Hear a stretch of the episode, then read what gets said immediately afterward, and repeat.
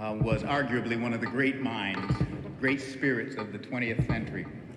A Jesuit, Roman Catholic priest, scientist, a scholar, a mystic. In some of his writings, he said, from his scientific background as well as his theological one, that the discovery or invention or harnessing of fire was one of the great scientific and technological discoveries in all of human history. Fire, to a great extent, made human civilization possible.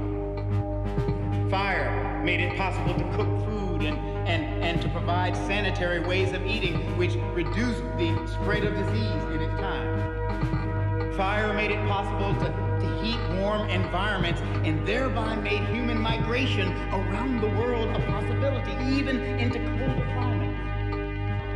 No Age without fire. No Industrial Revolution without fire. The advances of science and technology are greatly dependent on the human ability and capacity to take fire and use it for human good. Anybody get here in a car today? An automobile?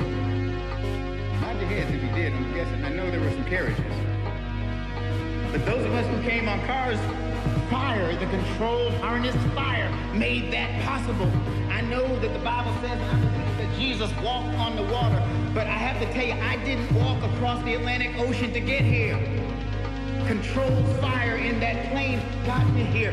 Fire makes it possible for us to text and tweet and email and Instagram and, and Facebook and socially be dysfunctional with each other.